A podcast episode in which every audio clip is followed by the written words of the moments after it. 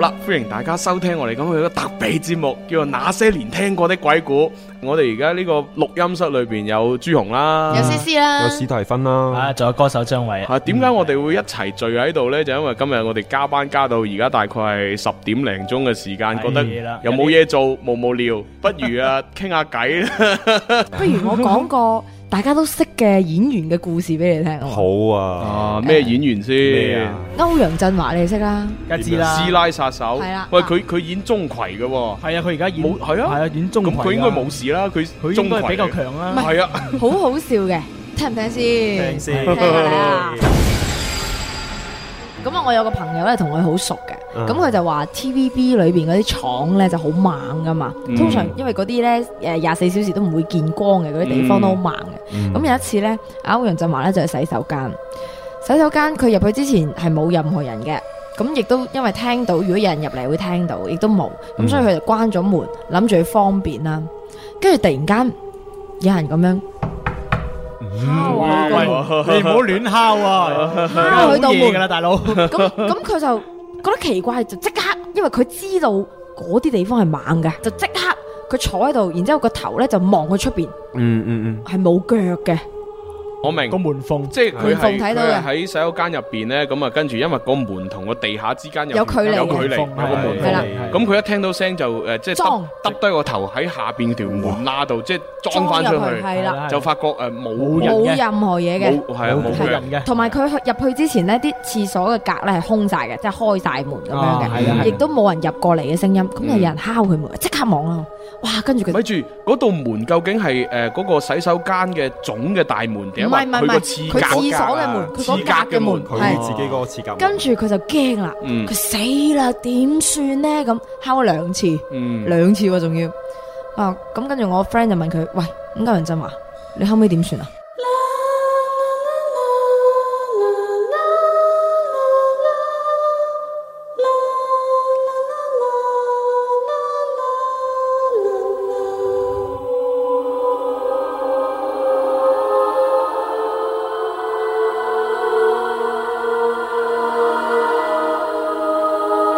後尾啊，唔理佢啦，一開門，跟住 喂咁我嚇翻 佢。係啊嘛？即係根本就話自己喺度扮鬼咁樣，喂你你你你匿諗埋下佢隻嘅眼樣，衝出去，佢佢有咩咁樣嘅，點都似中群。小生小生拍拍咯，哎呀哎呀喲！小生小生拍拍咯，哎呀哎呀喲！小生今晚去拍拖，只冤鬼跟住我，冤鬼一嬲會噴火，我心驚膽又破。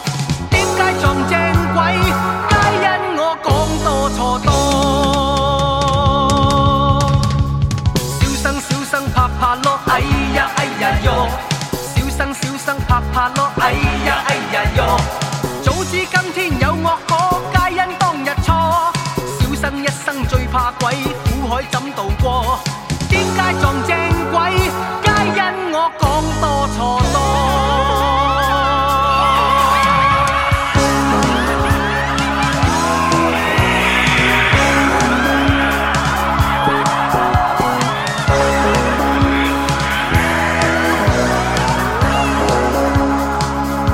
小生小生拍拍咯，哎呀哎呀喲！小生小生拍拍咯，哎呀哎呀喲！觀音天主救世者，我幾大搲住歌，好心福心與愛心，南無阿彌陀。點解撞正鬼？皆因我講多錯多。小生小生拍拍咯，哎呀哎呀喲！小生小生拍拍咯，哎呀哎呀喲！苦苦哀哉冇眼睇，天主保佑我。冤鬼衰鬼快快走，速速揾第個。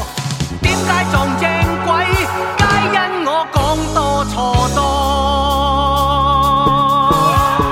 好啦，啦，喂，嗱，咁我哋嗱從科學角度解釋下啦。係係啊，其實咧佢啊歐陽震華自己嚇自己啫哦嘛。嗱，即係佢雖然咧就係話誒聽唔到有人行入嚟，啊咁但係講真啦，如果我真係除咗對鞋，我輕手輕腳行入嚟啊，就算行咗入嚟你都唔知啦。吓，咁啊第二個誒觀點就係話佢望出去嗰條門罅嗰度見唔到有腳啊嘛啊。其實好簡單，大家要諗一諗，佢喺個誒刺格裏邊，喺嗰條門誒、呃、門罅底底嗰度望出去，佢佢嘅視覺範圍有限，啊根本係望唔到一百八十度嘅。啊冇既錯既然望唔到一百八十度嘅話，如果真係有個人喺度，佢匿埋喺你個誒、呃、視覺嘅盲點，咁啊根本你睇唔到。係係喎，啊好多人咧睇嘢係啦嘅時候咧，佢會自己嚇自己嘅，係即係睇一半又唔睇一半啦，你又唔夠膽睇晒全部喎，係因為最尾咪疑神疑鬼咯係，啊越諗就越覺得誒只係啊，只嗱，係尤其是你知唔知啊？人哋歐陽震華嚇師奶殺手係咁紅係嘛係？咁啊肯定係有啲唔係好紅嗰啲可能會妒忌。哦。系啦，專門趁佢，咦，你去洗手間好，我整蠱下你先咁樣啊！你朱紅咁，你咪要小心啲咯。你講咩？嗱，咁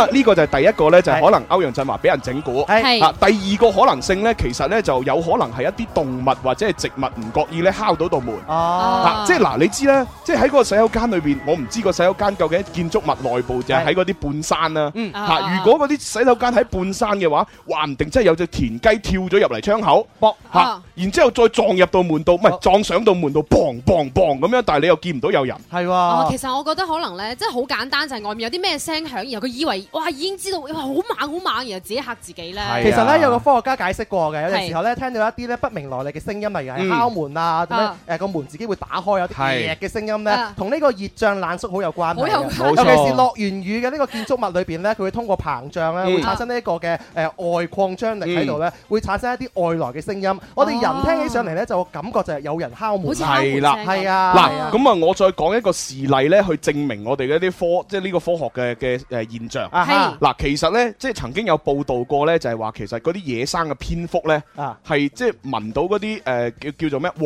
鱔嘅血，嚇哦佢，佢就會好興奮嘅。黃小細所以所以曾經咧就係有一個報道就係話咧有人惡作劇。啊哈係佢就係將一啲黃鱔嘅血咧，就誒搽咗喺某一間學生宿舍嘅門門嘅門罅嗰度。度。咁啊，然之後一到夜晚，嗰啲蝙蝠咧哦就會飛過去就飛過嚟。啊咁啊，因為佢有嗰啲味啊嘛，係所以啲蝙蝠不斷咧就撞門。哦，你知啲蝙蝠哦啲蝙蝠視力好差嘅，佢靠耳仔㗎佢嘛靠耳仔同埋聞到嗰啲味，係佢就不斷飛過嚟諗住食黃鱔。係啊！點知咧就其實係道門嚟嘅，佢就不斷撞嘣嘣嘣咁樣，嘣完之後，哇！咁嗰啲人喺喺宿舍好驚嘛係，跟住就行去一開門，一開門咧啲蝙蝠就嚇走咗啦。啊，咁但係佢就見唔到人，哎呀死啦！成條走廊都冇人，點解有人敲門㗎？咁樣係啊，而且你見到一紮蝙蝠撞落個門都，你都夠驚啦。係係啊，嗱，哦所以咧哇由此就證明咧，歐陽震華應該係自己嚇自己啫。即係自己嚇自己。